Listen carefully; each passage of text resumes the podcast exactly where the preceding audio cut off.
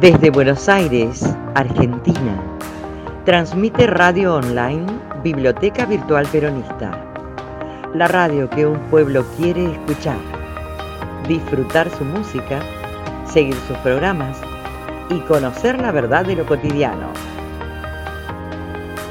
Radio Online Biblioteca Virtual Peronista, la radio compañera.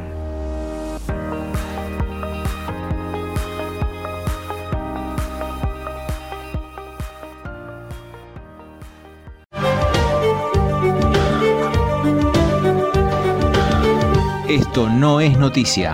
Si esperás encontrar aquí la agenda que marcan los medios y las redes, te vamos a defraudar.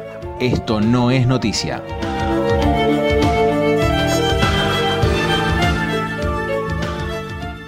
Una vez más, esto no es noticia, un programa de compromiso y participación, compa. En la conducción, Marcelo Parra y Carlos Sortino. En la locución, Marcelo Guisande. La puesta en el aire, como siempre, de Sergio Oviedo Schulman. Y empezamos con John Lennon, a 40 años de su asesinato.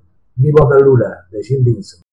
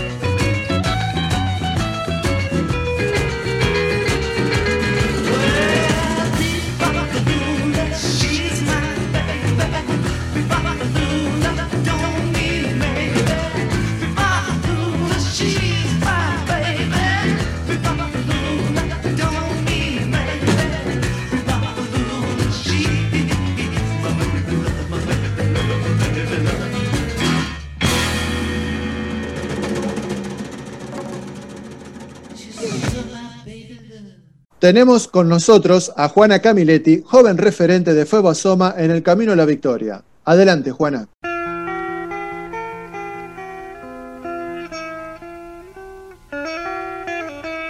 Esto no es noticia. Interrupción voluntaria del embarazo. El 29 de diciembre del corriente año tenemos la posibilidad de hacer historia. Tenemos la posibilidad de que el la posibilidad de que el peronismo, una vez más, logre cristalizar derechos. Este derecho es el derecho de todas las mujeres y las personas gestantes, de todas las pibas a decidir sobre nuestros propios cuerpos, a salir de la clandestinidad. Que hagamos justicia social, teniendo la posibilidad de decidir si continuamos o no con un embarazo en igualdad, sin importar nuestra situación social y económica. El pasado 11 de diciembre, pasadas las 7 de la mañana, empezamos a hacer historia. Es una deuda que el Estado tiene con nosotras y nosotres. El Senado ya fijó cronograma para el tratamiento de esta ley. Este 29 tenemos que llenar las calles. Nada está asegurado. Leí por ahí que estamos 33-33, con algunos indecisos. Es posible que Cristina desempate, y no habría nada más lindo y épico para las feministas y peronistas que así sea. Pero bueno, como lo, como lo dije, nada está dicho todavía. Ahora me voy a tomar el atrevimiento, si me permiten, de pasar un pequeño audio del video que firmaron mis compañeros el otro día en la plaza, en la plaza del Congreso, que obviamente espero que tengamos un video igual el 29. Bueno, ahora se los paso a compartir. votación.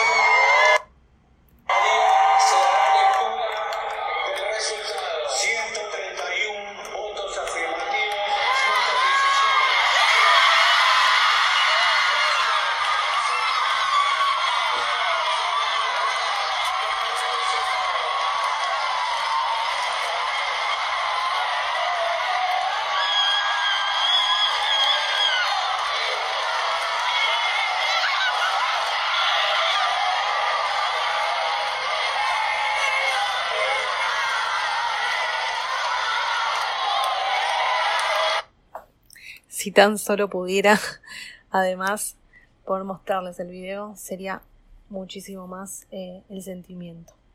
Cada vez que lo escucho se me eriza la piel. Ese grito, ese desahogo, ese canto sobre el final es la carga de una lucha. Una lucha que comenzó en las calles hace ya mucho tiempo, del cual las feministas fueron y seguimos siendo protagonistas. Y ahora, ¿podremos hacer lo posible en un gobierno compañero? Yo solo espero que así sea, la épica de las nietas de Eva y las hijas de Cristina se va a cumplir, se tiene que cumplir. Se tiene que cumplir ahora.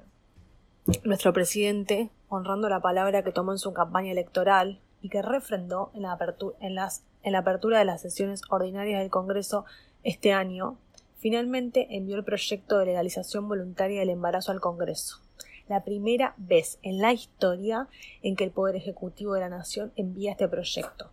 Como dije, el peronismo siempre cristalizando los derechos por los que luchan los colectivos, por los que luchan las mayorías, por los que luchan las minorías.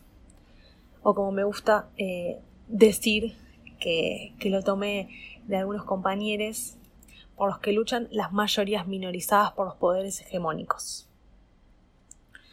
Y quiero acá hacer un breve paréntesis para decir algo para hablarle a nuestros compañeros peronistas, esos peronistas de toda la vida, esos peronistas orgánicos, para aquellos verticalistas. No se olviden que Cristina ya lo dijo. El movimiento es nacional, popular, democrático y vamos a tener que agregarle feminista. Entonces, si ella pudo deconstruirse, ¿por qué ustedes no? Estaría bueno que nos puedan responder esa pregunta porque, porque considero que si uno elige ser militante, significa que elige el camino de la deconstrucción, de la deconstrucción y la construcción permanente y continua de nuevas ideas, de nuevos paradigmas. Por lo menos de nuestra óptica, nuevos paradigmas siempre, siempre con las bases firmes, siempre con las bases de la justicia social firmes. Eh, pero bueno, yo siempre eh, digo, pregunto y me pregunto, ¿por qué empezaste a militar? ¿Cuáles eran tus ideales? Creo que ahí está la respuesta a todo. Considero que empezamos a militar y militamos porque creemos verdaderamente que en la política como herramienta de transformación de las realidades. Porque creemos firmemente en la ampliación de derechos para todos. Porque no nos da lo mismo. Porque creemos que la patria es el otro. Y en esta lucha la patria es toda mujer y toda persona gestante, que tiene el derecho a decidir sobre su cuerpo, que ya no quiere ocupar ese lugar que le dejaron en la historia y en el cual la encapsularon toda la vida. No cree que su realización personal pasa por la casa y les hijes. O sí, pero en definitiva es una decisión personal, no una imposición cultural. Entonces, ahora creo importante eh, plantear algunos fundamentos que para mí son básicos eh, por los cuales estoy a favor de la despenalización y la legalización del aborto.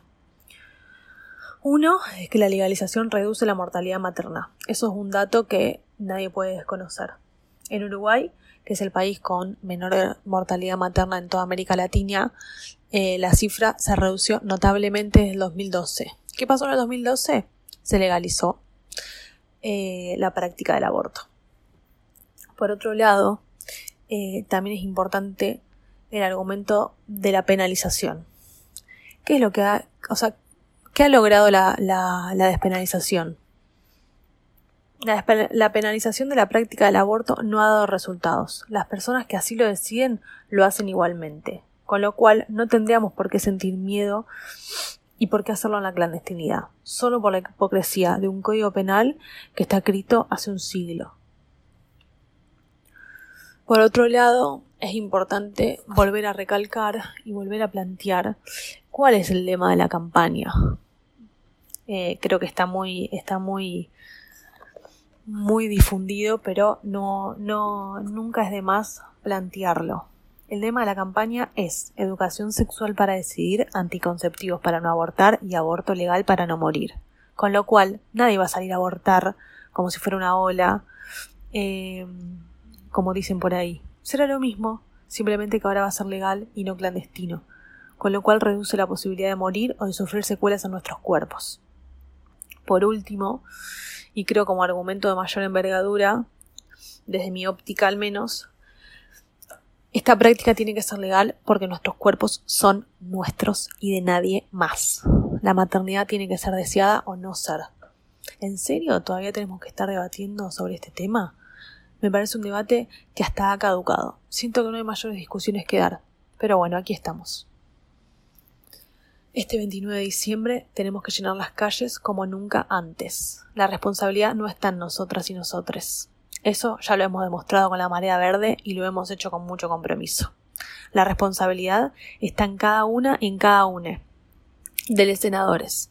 Tienen la responsabilidad de dar argumentos de calidad, de fundamentar sus decisiones porque tienen que respetar al pueblo, de estar a la altura de las circunstancias y, como ya lo planteé, los peronistas especialmente, porque tienen la, responsabilidad de saber que el gobierno nacional apuesta a que esta ley salga. Al menos espero que sean orgánicos, como dije, desde esta humilde, desde, desde, esta, desde esta humilde perspectiva. En definitiva, yo creo que la lucha hoy está en manos del peronismo y como militante del amplio movimiento de juventudes, como peronista y como feminista, solo espero y reclamo que sea ley. Este logro será de los cuerpos gestantes, de las mujeres, será de las pibas, de todas las juventudes que le ponemos el cuerpo a cada lucha, que le ponemos el cuerpo a cada convicción, que no nos bancamos excusas, que pateamos tableros, que denunciamos injusticias del sistema patriarcal, del sistema patriarcal que nos oprime, que no pero es importante decir esto y con esto termino. El sistema patriarcal que, patriarcal que nos oprime, pero que no nos va a vencer, porque no se va a caer, sino que lo vamos a tirar. Será ley.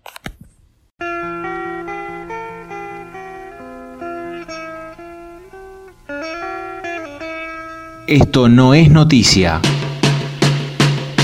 A un año de gobierno del Frente de Todos, el balance de Marcelo Parra. Compromiso y participación. Compa. Para el programa de hoy, nos hemos dado la tarea de analizar este año de gobierno del Frente de Todos. Y llevar adelante el desafío de analizar este primer año de gestión del gobierno del Frente de Todos, encabezado en la figura del presidente de la Nación, Alberto Fernández, no podemos soslayar en el mismo lo que la humanidad le ha tocado enfrentar en este año 2020, que es la pandemia por el COVID-19, que nos enfrentó a un escenario totalmente inédito y que desnudó como nunca las desigualdades sociales. A este complejo escenario planteado, debemos agregarle las consecuencias nefastas que todos los argentinos y las argentinas tuvimos que enfrentar producto del cuatrienio, donde el macrismo gobernó tan solo para un grupo selecto de empresarios y allegados que durante nuestro ciclo radial hemos denunciado hasta el hartazgo todas aquellas medidas contrarias a nuestro pueblo que Mauricio Macri y sus secuaces impusieron, muchas de ellas con una feroz represión. Pero vamos a centrarnos en las respuestas que este actual gobierno brindó en un contexto sumamente crítico que ya experimentaba la Argentina. Alberto Fernández dio desde el inicio de su gestión una impronta inversa a la planteada por Macri. A poco de asumir el actual presidente, congeló las tarifas de los servicios esenciales, subió retenciones, reafirmó el control de capitales y del mercado cambiario, mejoró las jubilaciones mínimas con un bono y el ingreso de la AUH. Propuso un plan contra el hambre, lanzó la tarjeta alimentar, restableció los beneficios para los jubilados que habían tenido bajo el gobierno de Cristina Fernández, como la gratuidad en los medicamentos, bajó fuertemente las tasas de interés e instauró la doble indemnización por despidos. Y lo que más rescato es haber enviado el proyecto que crea el Consejo Económico Social para el Desarrollo Argentino, en un intento de comenzar por fin a planificar al mediano y largo plazo con los consensos necesarios que permitan instaurar verdaderas políticas públicas que resuelvan las cuestiones de fondo. Y el de la reforma parcial de la justicia, la mal denominada reforma judicial, entre otras medidas que ha tomado el presidente de la Nación, y todo bajo el eslogan primero los últimos. Pero no todo fue color de rosas, en el medio hubo serias contradicciones que mi compañero Carlos profundizará más adelante en el programa. Lo cierto es que Fernández no propone un modelo, sino una orientación. Eso es algo característico después de una situación muy crítica como la que se vivió en nuestro país recientemente.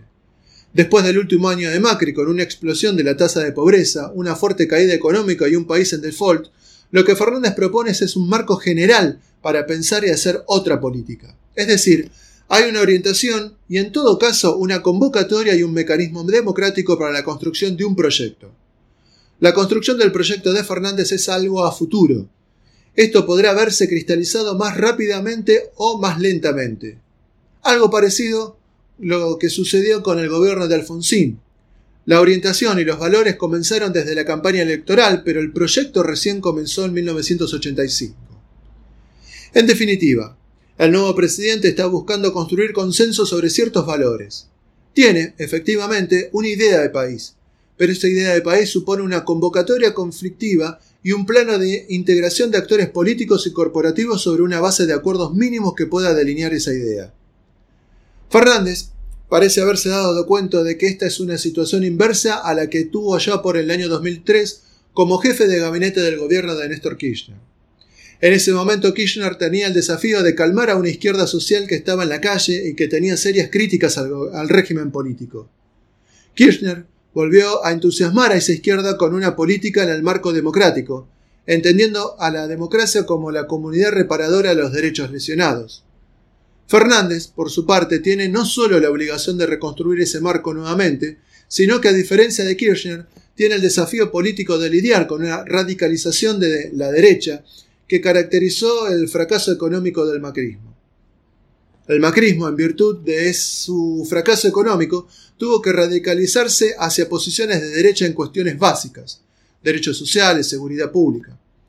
Esto alimentó bolsones antidemocráticos que siempre existieron en la democracia argentina.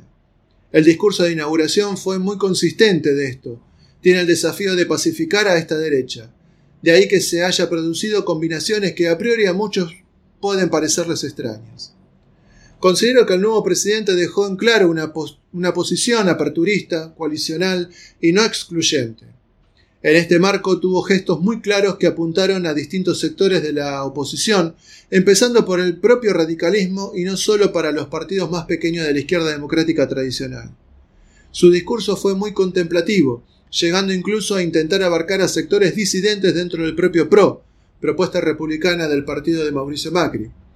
Creo que hay una responsabilidad muy importante de los sectores socialdemócratas en esta coyuntura y es la que debe saber eh, que este es el contexto particular y crítico. Esa alternativa abierta es una de las últimas que parecen disponibles para tratar de vertebrar una propuesta medianamente progresista en el país. La alternativa a esto será una derecha mucho más dura que la que hemos conocido. En ese sentido, considero que las eh, fuerzas de inspiración socialdemócrata, sin perder su identidad y sus valores, deben tender a un acercamiento al gobierno con su propia agenda. Una agenda que en materia de política socioeconómica o de política de género es claramente coincidente, aun cuando se mantengan críticas particulares. En un marco de situación en el cual prácticamente ha desaparecido el espacio del llamado camino del medio, tenemos una política polarizada sobre orientaciones muy dispares. Entonces surge una obligación y hasta un sentido de supervivencia de ciertos valores para la izquierda democrática que debe llevarla a una interlocución desde su propio lugar con una agenda oficial que recupera muchos de sus puntos centrales. Pero continuaremos en breve con el análisis de Carlos que profundizaré un poquito más. Muchas gracias. Compromiso y participación. Compa. Vuelve John Lennon con su tema Te estoy perdiendo.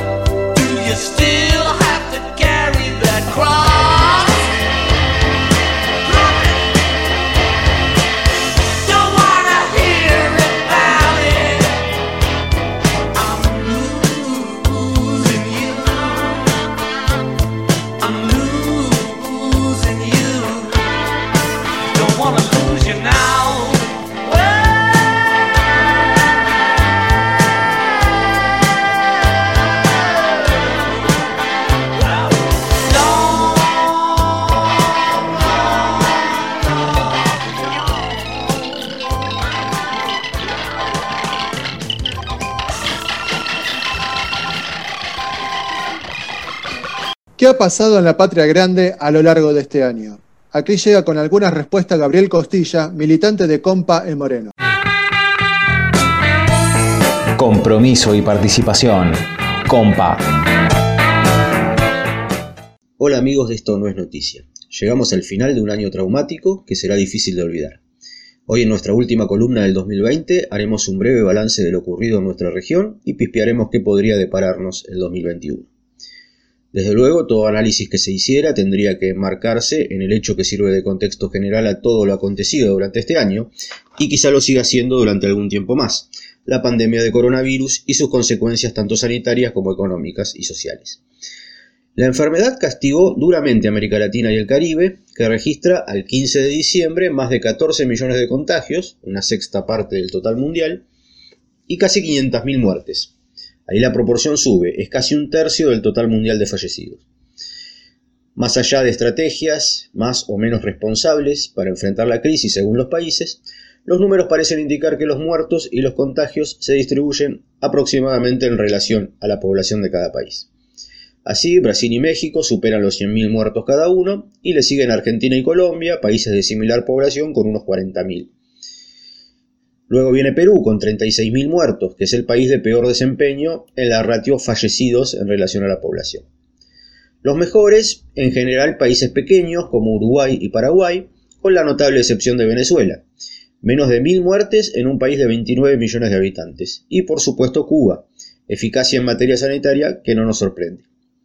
Pero los éxitos de Cuba y Venezuela en el control del coronavirus, así como los de Vietnam, tan solo 35 muertos con 100 millones de habitantes, un número impresionante, o Laos, o la misma China, aunque a esta última seguro se la culpará por, por haber iniciado el problema, eso sí que no son noticia porque son distintas variantes de un socialismo que los poderes comunicacionales y el establishment intelectual de Occidente no pueden presentar como ejemplo. Por eso siempre nos remiten a países capitalistas que más tarde o más temprano colapsan para ser reemplazados en el ejemplo por otro país capitalista. Las proyecciones económicas apuntan a una histórica caída del Producto Bruto Interno Regional que superaría el 9% en 2020. Con una contracción económica tan profunda, el desempleo se disparó a 11,5% en el primer semestre de, de este año 2020, según la Organización Internacional del Trabajo. Pero en realidad, el problema es mucho más grave de lo que parece, porque las cifras oficiales no incluyen a los trabajadores informales, que son más del 50% de la fuerza laboral en la región. Y son los que más sufrieron las restricciones de movilidad por motivos sanitarios, al tiempo que en una especie de dilema de hierro, en buena medida, fue la imperiosa necesidad de retomar la actividad económica, lo que condicionó y muchas veces hizo fracasar al cuidado sanitario. Mientras que en Europa y Estados Unidos casi el 40% de las personas puede trabajar desde su hogar, en América Latina solo puede hacerlo el 20% de los ocupados. En cuanto a la educación, casi la mitad de los niños de entre 5 y 12 años viven en hogares que no están conectados a Internet, razón por la cual el proceso de aprendizaje se vio gravemente afectado. La profundización de la desigualdad se dio en todos lados. La diferencia radica en qué medidas tomaron los gobiernos para moderar los efectos económicos de la pandemia. Los gobiernos han decidido paquetes de ayuda económica combinados con herramientas de política fiscal o exenciones tributarias. Una parte se orienta al gasto social para las personas necesitadas, que representa un traslado directo de fondos en dinero, alimentos y en algunos casos el pago total o parcial de los servicios domiciliarios. En Argentina, el IFE, el ingreso familiar de emergencia, de unos 120 dólares, y en Brasil, una asignación de 115 dólares, que alcanzó a 18 millones de personas y que en parte ayuda a explicar la popularidad resiliente de Bolsonaro a pesar de su delirante negación de la pandemia y también explica un poco el declive relativo del PT, cuya última experiencia de gobierno con Dilma se caracterizó por políticas eh, más ortodoxas. Eh, bueno, el IFE y el bono de Bolsonaro son las ayudas directas más destacadas por su monto y alcance. En otros casos, los gobiernos eh, se han comprometido con el pago de una parte del salario de los trabajadores de las empresas privadas, como otra vez ejemplo Argentina o Colombia, aunque Colombia esto se dio en paralelo con una mayor flexibilización laboral. La desigualdad es la norma en el mundo y en la región, y la distribución de las vacunas contra el COVID no será la excepción. Mientras los países ricos ya se aseguraron la provisión y están empezando a vacunar, ningún país de África, por ejemplo, ha cerrado ningún acuerdo para obtener vacunas. Dependerán, como siempre, de las donaciones. En nuestro continente, el país más afectado, Perú, recibirá 25.000 dosis en enero, la nada misma. Se ha hablado mucho de las vacunas, se habló de la investigación de vacunas, de la fabricación de vacunas, del nacionalismo de las vacunas, de la diplomacia de las vacunas, etc. En Brasil inventaron el turismo de las vacunas. El mal manejo de la emergencia sanitaria en Brasil ha enfrentado al gobierno nacional con los gobiernos locales, como señalamos cuando hablamos de las elecciones municipales. El reelecto gobernador de San Pablo, Joao Doria, del Partido Socialdemócrata, que finalmente venció en el balotaje a nuestro amigo Guillermo Boulos, ofrece vacunas para todos los brasileños más allá de lo que haga el gobierno federal, invitando a que los ciudadanos de otros estados viajen a San Pablo a vacunarse. Doria se perfila como presidenciable para el 2022, por eso ha optado por usar el impulso que su partido tomó en las últimas elecciones para así discutir con Bolsonaro y, a fin de posicionarse como el actor racional en esa discusión, ¿no? Eh, racional en comparación a Bolsonaro. ¿Qué esperar para América Latina en el 2021? En primer lugar, las campañas de vacunación más grandes de la historia que posibiliten dejar definitivamente atrás este año de pesadilla e iniciar una lenta recuperación económica. En segundo lugar, con el cambio de administración en Estados Unidos, el 14 de diciembre, finalmente el colegio electoral eligió a Joe Biden como presidente. Podrán variar los modales, pero subsistirá la lucha contra China por el control económico y financiero y comercial de la región, y derrocar al gobierno de Nicolás Maduro seguirá siendo la estrategia para Venezuela, aunque quizá con cambio de tácticas, si a lo mejor le sueltan la mano a Guaidó. Por último, pero no lo último, elecciones, muchas elecciones. Elecciones que, como es costumbre, por estos pagos deciden cosas importantes. Parlamentarias en Argentina y México, y departamentales en Bolivia, donde los tres gobiernos populares deberán ratificar el éxito inicial que los llegó o los devolvió al poder, según el caso. Presidenciales en Ecuador, con posibilidades de regreso del correísmo. Presidenciales en Perú, donde cualquier cosa puede pasar. Presidenciales en Honduras, donde el presidente Juan Orlando Hernández, de derecha, no tiene reelección y hay sistema de primarias.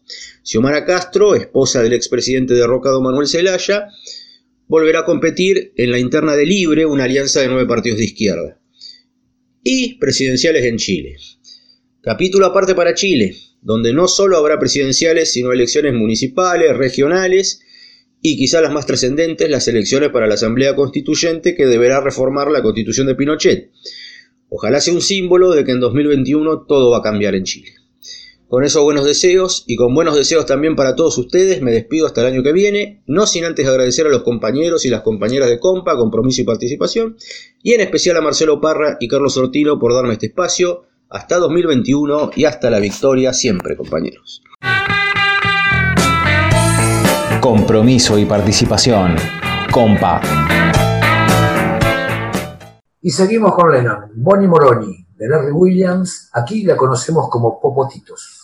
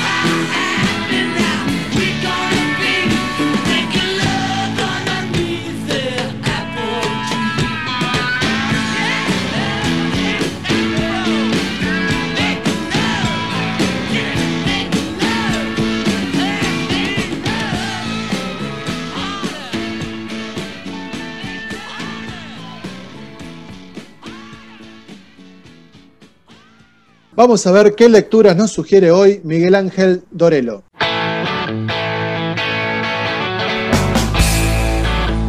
Libros, libros, libros. ¿Qué es eso?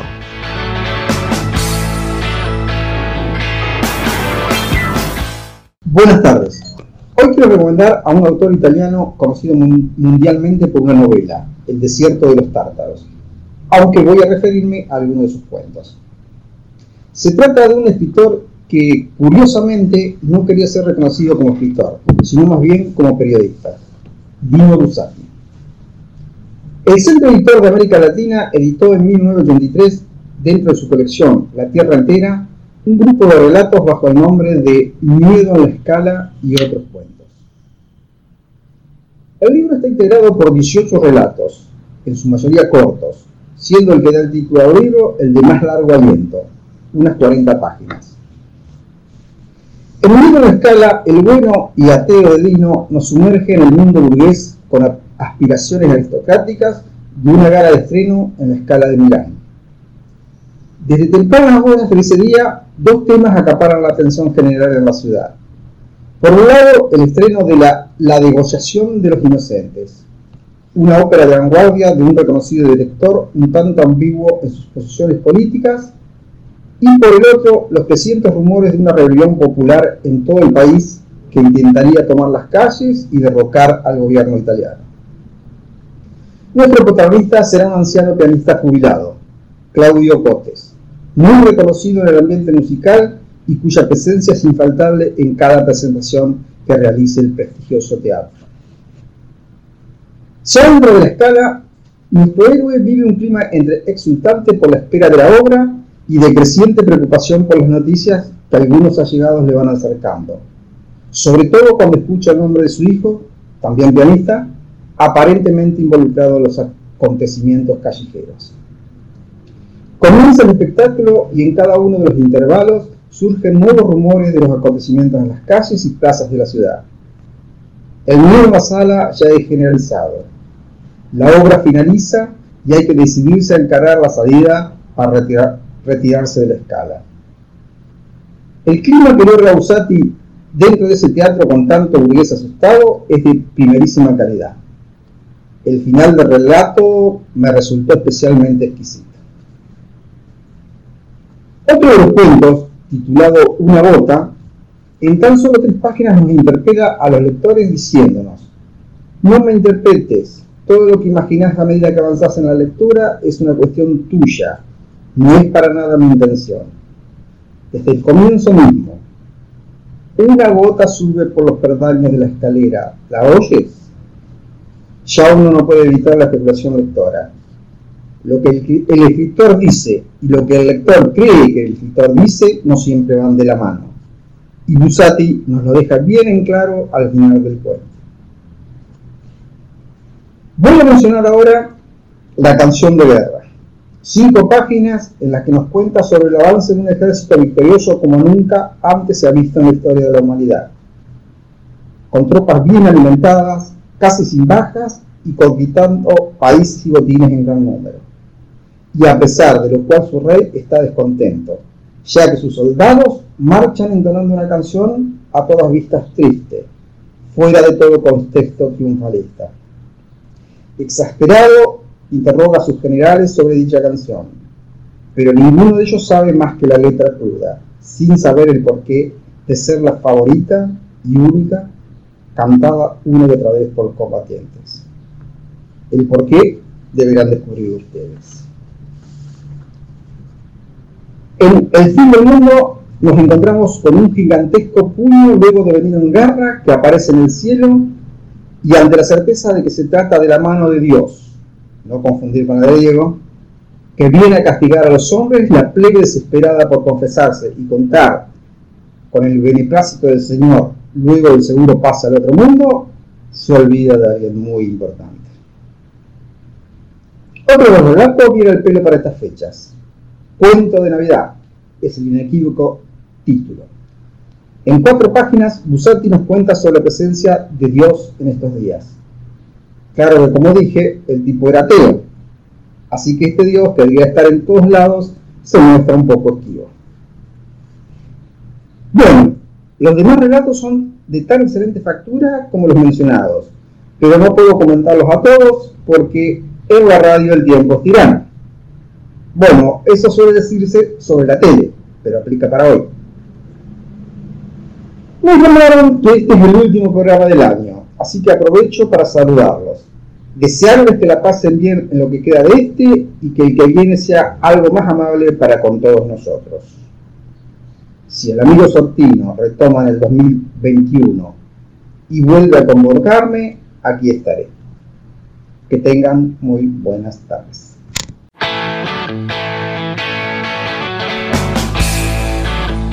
Libros, libros, libros. ¿Qué es eso?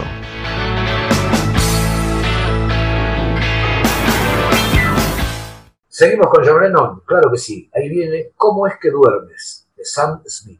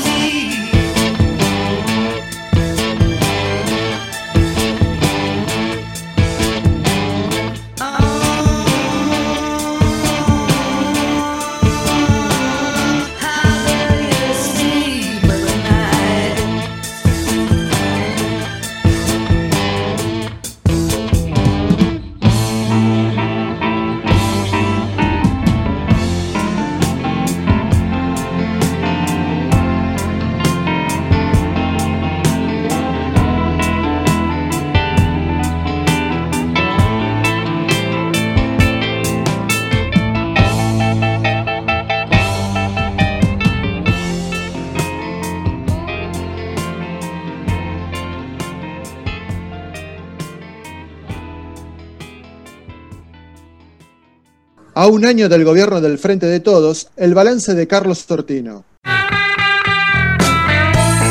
Compromiso y participación. Compa. Dije públicamente, apenas completadas las elecciones primarias de 2019, que el gobierno del Frente de Todos sería un buen gobierno burgués, pero progresista, con una política económica desarrollista, o keynesiana, como quieran, y una política social de recuperación de los sectores ya vulnerados y de protección de aquellos que se mantienen en la línea de flotación de la vulnerabilidad. Asistencialismo, si prefieren, sin confrontación con los intereses concentrados. Es el mismo presidente quien afirmó que él no era un revolucionario que pretendía arrojar la realidad por la ventana para reemplazarla por otra realidad, sino un reformista que creía que dentro del sistema establecido era posible avanzar. Dije públicamente también que no había contexto internacional para otra cosa y que no sería fácil construir ese contexto deseado, y que tampoco había contexto nacional desde la subjetividad hegemónica para aspirar a más. Así que podríamos decir que el proyecto político e ideológico del Frente de Todos no se ha desviado de sus anuncios de campaña, pero que sí tiene problemas para materializarlos. Son claros ejemplos. Marcha atrás con la expropiación de Vicentín, retraso increíble en el aporte de las grandes fortunas, toma de tierras por parte de sectores ya vulnerados, repudiada, toma de tierras por parte de sectores privilegiados, bendecida, aumento de precios, dólar blue, condiciones del FMI, el Poder Judicial irreprochable, etc. Intereses concentrados, subjetividad hegemónica, sistema establecido, podrían agregarse complejidad del contexto, puja distributiva y poder real. Estas son las justificaciones para el poco avance del gobierno del Frente de Todos en su propio proyecto, desde sus propios dirigentes y voceros. Creo que el problema es ideológico y radica en la utilización de estas metáforas. Todas ellas nos conducen a una misma realidad, la dominación de clase. Y esto es algo que el peronismo gobernante no admite, porque implica alentar la lucha de clases, bandera del marxismo histórico, en sus versiones ortodoxas y heterodoxas. La lucha de clases, tan antipática y disolvente como la juzga nuestro colonizado sentido común, es tan solo un conflicto, abierto, encubierto o latente como todo conflicto, y su fundamento es la puja de intereses antagónicos, materiales y o ideológicos, como lo es en todo conflicto. Así de simple, si el conflicto es abierto o latente no pasa nada, se resolverá de algún modo más tarde o más temprano. El problema es encubrirlo. La clase dominante, o como quieran nombrarla, con la metáfora que prefieran, no es otra cosa que un conjunto de poderosas empresas que imponen sus criterios de inversión y distribución a los gobiernos y que implantan sus bienes y servicios a los consumidores, rompiendo o adaptando reglas y competidores a través de la mano invisible del mercado. El pequeño y mediano productor agropecuario, el pequeño y mediano empresario, el asalariado de clase media que paga impuestos a las ganancias, no pertenecen a la clase dominante, pero una buena parte tiene su sentido común colonizado por ella. Porque esta dominación de clase no se ejerce solo por la fuerza bruta, necesita de un sentido común que la sostenga. Eso se llama hegemonía, y consiste en la que la clase dominante logre que sus intereses sean percibidos como propios por una gran parte de la sociedad. Esta dominación de clases no funciona solo en el campo económico. No es solo el dinero, es además el poder, porque la desigualdad es también ideológica. Si así no fuera, la clase dominante, aun concentrando todo su imperio material, no invertiría en el mundo millones de dólares en crear y sostener un sentido común favorable a sus intereses, a través de medios y redes, lo que significa que hay mucha gente, la necesaria, fácilmente influenciable por sus periodistas e internautas asalariados. Es por eso que la complejidad del contexto, o la metáfora que prefieran, aparece y encanta cuando se defienden los privilegios de la clase dominante. Pero cuando se defienden los derechos del pueblo, esas apariencias encantadoras se esfuman para dar paso a la contención cristiana o a la represión fascista, según la convicción o conveniencia del gobierno, cualquiera sea, sobre el soporte, en cualquier caso, del sentido común hegemónico. Es por todo ello que al frente de todos le cuesta muchísimo ser lo que quiere ser, un buen gobierno burgués pero progresista, con una política económica desarrollista o keynesiana, como quieran, y una política social de recuperación de los sectores ya vulnerados y de protección de aquellos que se mantienen en la línea de flotación de la vulnerabilidad. Asistencialismo si prefieren. sin confrontación con los intereses concentrados. Gobernar no puede ser solo administrar esta complejidad del contexto, estos intereses concentrados, esta subjetividad hegemónica, este sistema establecido, esta puja distributiva, este poder real. Gobernar debiera ser, para un gobierno nacional y popular, hacer visibles estas metáforas en su profunda realidad y ocuparse junto al pueblo trabajador de transformarlas en favor de sus necesidades y expectativas, que no son las mismas que las de la clase dominante. Circula en mi cabeza lo que dijo Cristina muchas veces en foros nacionales e internacionales, que es procapitalista, pero que quiere un capitalismo en serio, es decir, un capitalismo productivo y no un capitalismo financiero. A ello le agregó en la presentación de su libro en Cuba que prefería ese capitalismo productivo conducido por el Estado y no por el mercado. Puso a China como ejemplo, desde Cuba, ambos países oriundos del marxismo. La realidad no es un límite, es un punto de partida, porque la única verdad es la realidad que se transforma. Compromiso y participación. Compa. Nadie me dijo de John Lennon por John Lennon.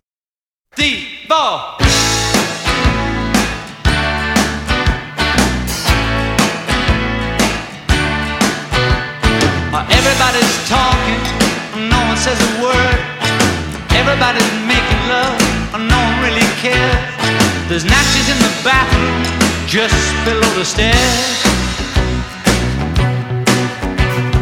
Always something happening, and nothing going on. There's always something cooking, and nothing in the pot. They're starving back in China, so finish what you got.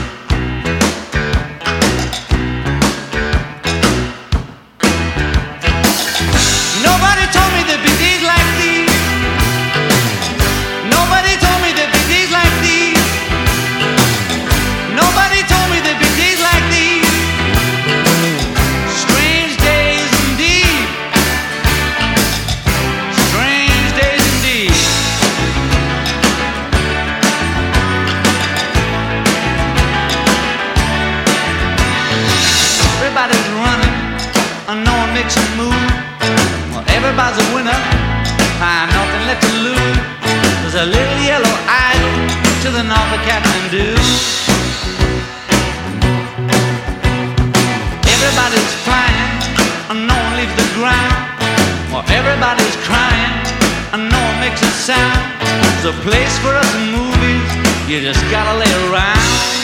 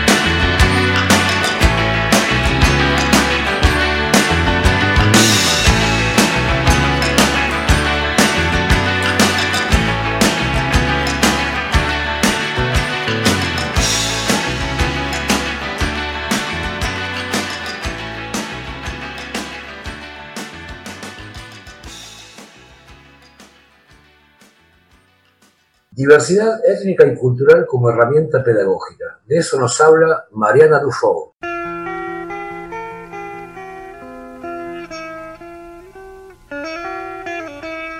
Esto no es noticia.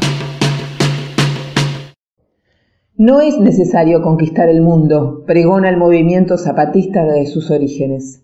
Para nosotros es suficiente con convertirlo en un lugar nuevo. Pero semejante revolución del pensamiento requiere de la palabra y de los colores para cobijar memoria y fraguar futuro. Pero también el arte, ese arte nacido de corazones rebeldes, que siempre está en busca de un mundo donde quepan muchos mundos. Cuando Pérez Esquivel nos habla de caminar hacia una democracia participativa, supone que las personas sean sujetos de conciencia crítica. Y son los pueblos originarios, esencialmente comunitarios, los que nos señalan el camino. En este tiempo de tantos cambios, de tantas revelaciones, se hace urgente replantear el mensaje que producen instituciones tan esenciales como transversales. Ellas son la escuela, la universidad, la iglesia, los medios de comunicación.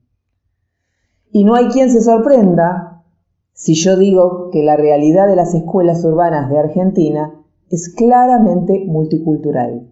Solo hace falta pararse frente a cualquiera de las aulas de nuestras escuelas para ver las distintas caritas los distintos rasgos que delatan el origen de nuestros niños. En las aulas de las escuelas confluyen niñas, niños venidos de diferentes comunidades originarias, que sustentan valores y conocimientos que difieren, que difieren de los impartidos por la cultura hegemónica y a la cual deben acomodarse. Desde el principio de los tiempos de la escuela, ella buscó uniformarnos. Pero si consideramos que la escuela no solo debe instruir, sino construir identidad, resulta de vital importancia entonces transformar esa diversidad cultural y lingüística en una herramienta pedagógica de privilegio. La idea de educación intercultural que vengo a proponer y que fue implementada en escuelas públicas de Pinamar por más de 10 años consiste en aprender estos saberes y formas de conocimiento que caracterizan a las poblaciones originarias y también a las afrodescendientes para guiar los contenidos curriculares y modificar la metodología implementada en las aulas. O sea, ¿de qué estamos hablando? Estamos hablando de una experiencia llevada adelante en una ciudad balnearia riquísima en la, en la variedad o en la diversidad étnica que la compone, que propuso trabajar la currícula escolar, o sea, historia, lengua, matemática, ciencias biológicas, artística, educación física, etcétera, etcétera, etcétera, desde la cosmovisión de los pueblos originarios y afrodescendientes, en íntima articulación con la otra cultura, esa que se autodenomina cultura universal. Pero en el afán de buscar formas alternativas de educación, se ha llegado a una situación muy paradójica, se estigmatiza a la escuela como institución aculturizadora, pero no se hace nada para cambiarla, para cambiarla desde la raíz, me estoy refiriendo.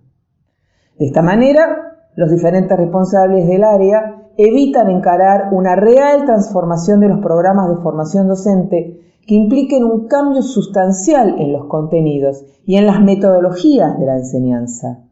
Y esto lo plantea y lo pretende la Ley de Educación Nacional que contempla a la educación intercultural bilingüe desde el año 2006.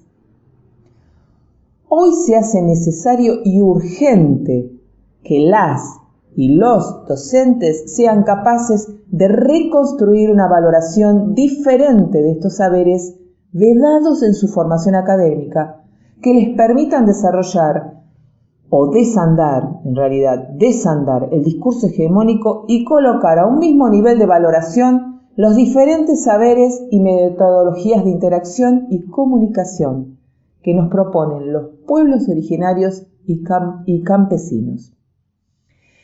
A lo largo de las décadas, la escuela ha generado en los niños escolarizados un paralizante terror al ridículo y a la burla. Eso lo sabemos todos, todos.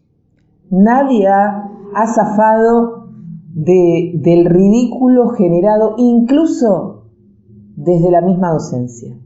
Porque lo primero que aprende este niño cuando ingresa a la escuela es que no sabe, la que sabe es la maestra.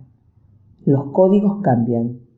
No se reconoce ese conocimiento previo, que es muy amplio y diverso y que se despliega desde la palabra de los abuelos. Hay una ruptura entre la historia de su aprendizaje y lo que la escuela le transmite e impone como verdad absoluta. Su lenguaje, su lengua originaria, su idioma original, su idioma nativo, no es una señal de identidad, sino una marca de maldición. No lo distingue, lo delata. La tenebrosa, violenta y desconcertante realidad que nos develan los medios de comunicación, las redes sociales, las innovaciones tecnológicas y en especial la calle misma, vuelve imprescindible el protagonismo de una escuela que prepare a los alumnos y a las alumnas para convivir con la diferencia y con, con puntos de vista opuestos. Que lo opuesto, que lo diferente no nos asuste, mucho menos que nos irrite la tolerancia y el respeto, en especial el respeto. Pero como cualquier proyecto transformador, la educación intercultural debe ser parte de un proceso abarcador que implique y movilice a la comunidad detrás de un objetivo claro. Respetar el derecho de todos los niños y niñas a conocer su realidad presente y pasada. Es por eso que la educación intercultural proyecta un mutuo reconocimiento entre comunidades originarias y un diálogo intercultural donde la palabra sea red y trampolín al mismo tiempo. La palabra como deconstructora del poder hegemónico y de la jerarquía de ideas que éste conlleva e impone a través de la escuela. El acercamiento del movimiento zapatista a los pueblos originarios de Chiapas permitió al subcomandante Marcos, hoy subcomandante Galeano en homenaje al escritor, sostener un estrecho diálogo que deconstruyó sus previsiones del mundo. Diálogos que nutrieron su saber y su oratoria, también su escritura. Más que intérprete del pensamiento indígena, como suele confundirse, el subcomandante fue interpelado por éste y dijo, el manejo del lenguaje que hacen ellos, los pueblos originarios, la descripción de la realidad, de su realidad, de su mundo, tiene mucho de elementos poéticos. En buena parte el futuro del zapatismo está en el lenguaje. Según sea el futuro de su palabra, será el futuro del movimiento. Los zapatistas han afirmado que quieren hacer del mundo un mundo nuevo. Como dijimos al, inicio de esta columna, semejante revolución del pensamiento requiere de la palabra para cobijar memoria y forjar futuro. Pero ya sabemos, los estados republicanos le temen a la autonomía de los pueblos originarios porque ésta implica su autodeterminación y por lo tanto la restitución de la tierra a sus primeros convivientes. Es así que la lucha por una escuela y una educación intercultural en Argentina debe considerarse un objeto de demanda por el pueblo nacional y popular hacia sus representantes. Reconocer y permitir la pluriculturalidad implica una fuerte decisión política y un compromiso ideológico, jurídico y económico que se vea reflejado en un cambio sustancial de los programas de formación docente.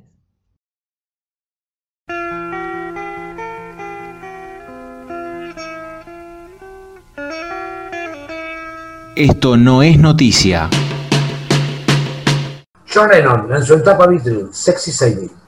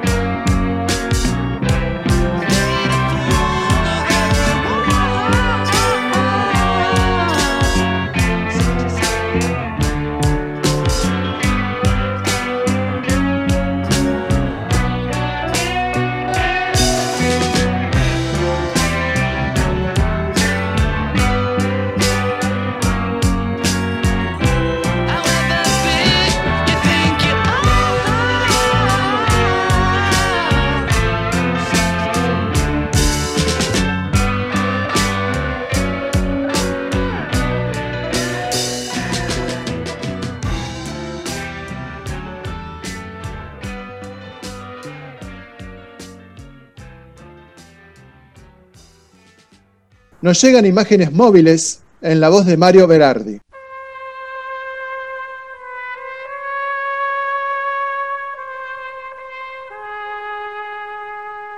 Bueno, seguimos hablando de cine, aunque no funcionen los cines y para ver películas haya que prender la tele o, usar este, eh, las plataformas digitales, ¿no? Eh, justamente la pregunta que uno se hace cuando quiere ver una película, cuando quiere ver algo de ficción es, ¿qué elijo, una película o una serie? ¿No? Porque las series, digamos, son, este, son, no son como una película más larga, son una cosa bastante más distinta. La película empieza y termina. Ya lo dijo Aristóteles, el viejo Aristóteles, que no iba al cine, pero que sabía un poquito porque él fue el, primer crítico teatral de la historia, ¿no? Hace 2300 años, que analizaba la tragedia y la comedia, cómo funcionaba, y los personajes y demás. Y decía, eh, un relato, digamos, una tragedia, una comedia, una película, cualquier relato, tiene tres partes, decía Aristóteles, lo griego siempre muy, muy organizadito, ¿no? Principio, parte media y el final, que lo llamaba el planteamiento, el nudo, el desenlace. Es decir, se presenta un personaje, una situación, algo que está pasando, algo que, que desencadena la acción, después viene el nudo, donde, donde ocurre lo que llaman las peripecias, ¿no? las cosas que van pasando, que se va complicando la acción para el protagonista y demás, hasta que eso en un momento termina, en un momento llega a una resolución, que se llama desenlace. Bueno, la cuestión es que el desenlace no es solamente que termina la película, sino que ahí está el sentido de la película, porque a lo largo de, todo el relato, uno no sabe si la chica se va a quedar con el muchacho que está enamorado, o si se va a descubrir el asesino, o si los que viajan a Marte van a sobrevivir, lo que sea, digamos, lo que sea que se planteó al principio, tiene que resolverse al final, ¿no? Y ahí está el sentido de la película. En las series tenemos un problema, porque como continúa, continúa, continúa, el sentido se va pateando para adelante, diríamos hoy, ¿no? Pero no se crean que las series son una cosa nueva. Las series son también bastante viejas, la literatura también tuvo sus series. Es muy interesante, por ejemplo, Las Mil y Una Noches, ¿no? que es una recopilación que se hizo en la, en la Edad Media de relatos tradicionales de Oriente, que son cuentos, pero están como enlazados uno con otro. Y justamente la estructura es cada noche un cuento, ¿no? Eh, la cuestión era que la princesa Yerezade, condenada a muerte, eh, el, sultán todas las noches que llamaba a una, una muchacha del harén para que le cuente un cuento y la mataba, por una historia que, que pasó antes, digamos, ¿no? que es largo contar ahora. explicar ahora. Y Sherezade, que era bastante pícara, dijo, bueno, le contaba un cuento, pero no le contaba al final. O sea, terminaba, terminaba de conseguirlo mañana, decía, mañana, y, pero te voy a matar, no, me matás. Y si, si la mataba, no se enteraba del final. Entonces al otro día seguía, pero ya me contaba otro cuento. Y así, eh, hipotéticamente hasta el infinito, ¿no? Esa misma estructura es increíble, pero es la que vemos en las series hoy en Netflix, en Qubit, en Playar, en cualquier de las plataformas donde hay más series que películas, ¿no? El cine también tuvo su serie, ¿no? Al principio, en los años 30, empezaron a producirse series se pasaban en pequeños capítulos cada día. Por ejemplo, Flash Gordon, que era, bueno, hoy, nos reiríamos de esos efectos especiales, ¿no? Desde 1936, una de, de, de extraterrestre, digamos así, que era un serial. Todo esto relacionado con el mundo del cómic, que también es serie, ¿no? Todas las semanas uno tenía un capítulo nuevo de su, de su cómic. En la televisión, ni hablar, cuando se inventa la televisión, digamos, la televisión es el reino de la serie, porque todo sigue mañana, no solo las películas, no solo la ficción, los noticieros, los programas, todo tiene un capítulo mañana, mañana y mañana, si fuera posible, eternamente. Eh, algunas fueron muy célebres, otras fueron muy malas, Recuerdo entre las muy célebres una que hizo Alfred, Hitchcock, que ya era un director de cine famoso y reconocido, entre 1955 y 1966, que se llamaba Alfred Hitchcock Presenta. Y él lo que hacía era presentar eh, un, un, episodio en, en, la onda, digamos, en la línea de que, de que habían sido sus películas de suspenso, eh, dirigidas por los más importantes directores de Hollywood y algún capítulo dirigió él también, ¿no? Y cuando llegamos a la era actual de las plataformas digitales, ni hablar, ¿no? Hay, hay series que cuentan la historia de un personaje, después cuentan la historia del abuelo de ese personaje, la precuela, la secuela, lo que sigue, el que pasó al costado, digamos, se ramifica este, hasta el infinito, ¿no? ¿El problema cuál es? El problema es que al, no, al, nunca, haber un final y siempre uno espera otra temporada, ¿no? Como el sultán frente a Cereza de uno espera otra temporada que va a seguir, que va a seguir, nunca termina de resolverse el, el sentido de lo que se está contando literalmente, eh, científicamente hablando, no tiene sentido la serie, porque el sentido llega al final. Eh, me acuerdo una bronca muy grande que me agarré con una serie que seguí durante años, que se llamó Lost, que es una de las mejores series que hubo, la que tuvo un final vergonzoso. Lost fue, eh, duró seis temporadas, entre 2004 y 2010, fueron más de 120 episodios, y todo el mundo se preguntaba cómo iba a terminar, cómo iba a terminar, porque se abría en, en cada temporada, por supuesto, es un negocio, se abren distintas líneas, Yerezada inventa y dice, bueno, mañana vemos, mañana vemos. Pero después había que resolver todos esos hilitos que quedaron ahí este, flotando. ¿Y cómo lo resolvieron? De una manera estúpida, ¿no? Yo no, no lo voy a contar, pero nada, nada, digamos, terminó. Bueno, terminó los guionistas con una valija llena de plata en el Caribe, yo me imagino así el final, ¿no? Diciendo, esperaron, esperaron este, seis años para el final, bueno, no hay final, qué es eso, ya está, ya fue. Bueno, y espero que sí haya final de este 2020 y que el 2021 sea mejor. Y nos veremos el año que viene. Un abrazo y beso para todos.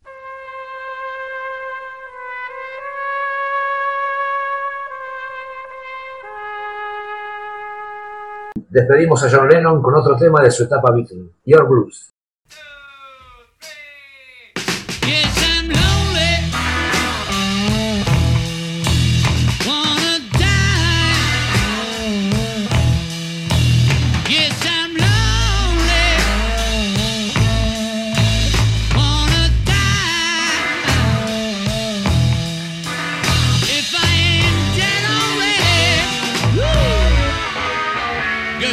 The reason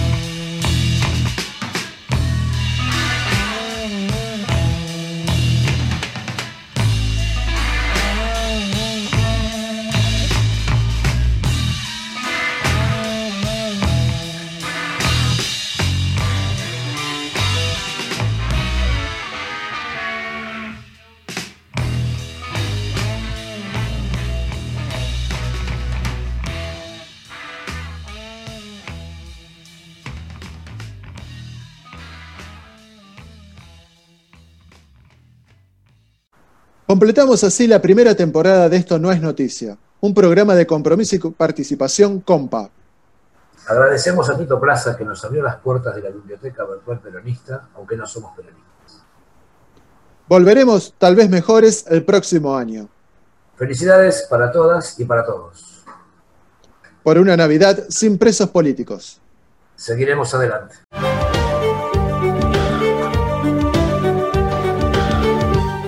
Esto no es noticia. Te avisamos que no encontrarías aquí la agenda que marcan los medios y las redes, y no te defraudamos. Esto no es noticia.